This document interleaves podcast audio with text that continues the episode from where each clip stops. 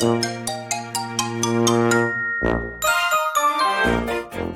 い、どうも皆さんこんにちは。お昼の無料相談スペース始めていきたいと思います。えー、今日は11月の10日ということで、もうね、あの、年末が近づいてまいりましたけど、皆さんお体いかがでしょうか？はい。まあそういうことで今回19回目ってなりますけども、で今回のテーマはインプラントを復活させるというお話です。で、このインプラントを復活させるっていうのは、まあ、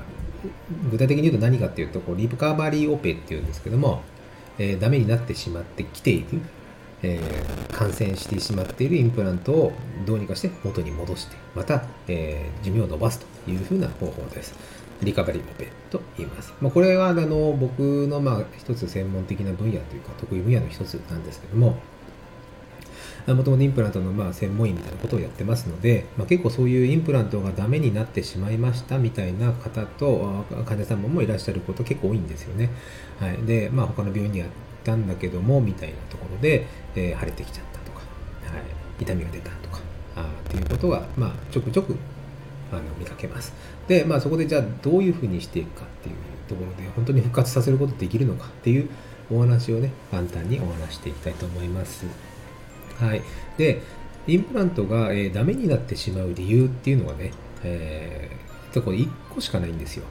はい。もう1個、まあ、他にも複雑な要因がありますけども、基本的には1個なんですね。えー、それはあの感染しているということです。細菌感染です、えー、感染してしまったかどうかの問題なんですね。で、これはインプラントにかかわらず、ご自分の歯もそうなんです。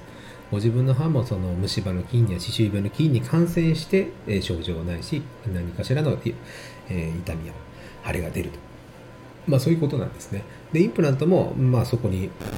まあ、同じように感染をしてしまうと、え虫歯にはならないんですけども歯周病みたいな形態になってしまう。そうすると結果的に周りの骨っていうものが今までこうインプラントの、まあ、金属ですねネジに対してこう寄り添ってた部分がインプラント感染してしまうとですね体はもう自分の体じゃないと異物とみなしてですねあのもう骨は逃げろと。骨たち逃げなさいという指示が下ってですね、え一斉に骨が逃げ出すと離れ出すというふうなことが起きます。でそうすると、まあ、歯周病も同じなんですけども、え、インプラントや歯を支えてきた骨がどんどんどんどん逃げていくので結果置いてきぼりにされてしまってグラグラになって抜けてしまう。もしくは抜かないといけなくなっちゃうと。まあ、そんな状況なんです。まあ、インプラントがグラグラになって抜けてしまう、これ非常に残念な結果なんですけども、結果インプラントが感染して骨が逃げちゃって置いてきまされて抜けてきた。で、これをじゃあどうやって復活させるんですかっていう部分で、まあ2つあるんですけど、まあ、1つはですね、グラグラになって抜ける前に先手を打つと。いうことなんです。で、インプラントも急に骨があの1日2日でぐっとなくなることはほぼないですね。じわじわじわじわなくなっていきます。ですから、どこかのタイミングである程度こう骨がある程度下がるのはまあ仕方がないとしてもですね、感染をしてるかどうかっていう見極めをして、えー、インプラントが、えー、揺れてるかどうか、グラグラしてるかどうか結構重要だと思います。まあ、理由はグラグラしてると、あのもう細胞たち寄っていかないんで、まあ、何やってもくっつかないんですけど、グラグラしてない状態である程度骨が下がってしまったそしてまあ少なかと感染しているっていう状態であればもう一度そのインプラント表面をきれいにして、えー、骨を作るっていう再生治療をすることでまた骨のレベルを元に戻近い形に戻すことができます。まあ生命線としてはこの揺れてるかどうかですね。まあ、具体的にどういうふうにするかっていうと、まあ、実際はやっぱり感染をしているので、まあ、1回はその感染がを取るんですね。でその時に、えインプラントの表面っていうものを、まあ、特殊なレーザーを使ったりとかですね、えー、光を当てて殺菌するような治療をやってあげて、えそしてご自分のその、えー、再生タンパクっていうご自分のタンパク質ですね。成長タンパクがあるんですけど、まあ、そういうものをそこに置いてあげる、えー、骨より骨になってくれやすい環境を作ってあげるそしてまた歯茎を閉じると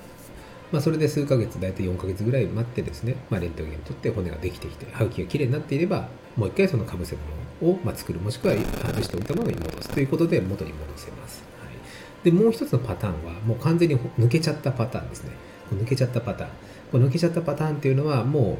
う、まあ、残念ながら骨にこう見限られてですね、もうぐわーっと骨がなくなってるような状態なんですね。もうブラブラになって抜けてきた。で、この状態で、あじゃあまたインプラントやりましょうっていう先生はまあ非常に少ないんじゃないかなというふうには思います。っていうのはやっぱり骨がなくなりすぎちゃってもうそもそも骨がないんでインプラントすら打てませんよっていうふうな、えー、結果が多いんですよ。じゃあそこをじゃあどういうふうにしていくかっていうのがまあ我々専門医の仕事なんですけども、まあ、そこにですね、まあ、同じようにこう人工的に骨を再生する意図的に骨を再生する治療を行っていきます。まあ、先ほど話したように自分の再生タンパク質とかっていうのを、えー、使ってですね、えー、より骨に近い形まで持っていくと。で、そういう場合って骨がない場合はやっぱり最初にもうインプラントのネジって入れられないことが多いんですよ。だから、あの2段階に分けたりします。こうまずは骨を作ってあげて、そして骨が作ったところにまたインプラントを入れていくと。まあ、こんな風に2段階で治療したりすることができるんですね。はい、なので、まあ、インプラントが抜けちゃったどうしようって言った時にやっぱりまあもうできませんっていうふうに、ね、なってしまうのは非常に残念なことなので、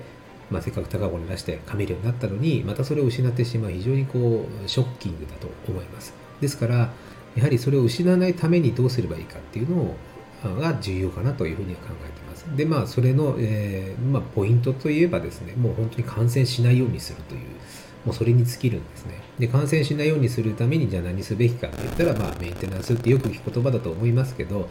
あの、感染しないためにメンテナンスをする、確かに、それは確かになんですけども、実はご自身でも歯医者さんに行くだけじゃなくてですね、えー、ご自身でできることっていっぱいあるんですよ。えー、例えば、あの、まあ、風邪をひいた時に、これもちょっとお話ししましたけど、前にね、えー、風邪をひいてから病院に行く前に、風邪をひかないように予防することってできるじゃないですか。だから風邪をひかないように予防するために手洗いうがいをするとかそういう、まあ、菌がいるところに行かないとかね、うん。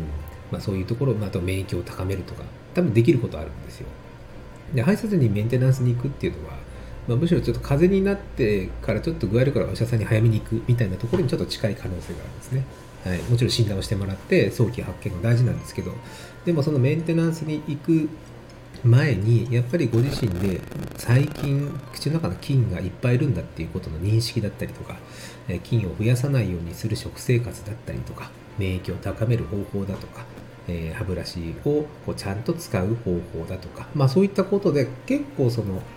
あの予防っていうのはできるんですね、まあ、だからといってメンテナンス行かなくていいとそういうことではなくてやっぱり噛み合わせのバランスとかもね結構重要だったりしますので、まあ、噛み合わせのバランスが悪いままずっと噛んでた結果その何ですかね、異常な噛む力の刺激のいう強度のある力によって破壊されてしまうってこともありますので、まあ、そういう意味で、あの、まあ、メンテナンスの重要性っていうのはご理解いただければなと思います。ただそれをやったとしてもやはり感染してしまうこともあるので、えー、インプラントがもうダメですなんて言われちゃうこともあるかもしれないんですけど、まあ、そこで諦める前にリカバリーオペといってねまた再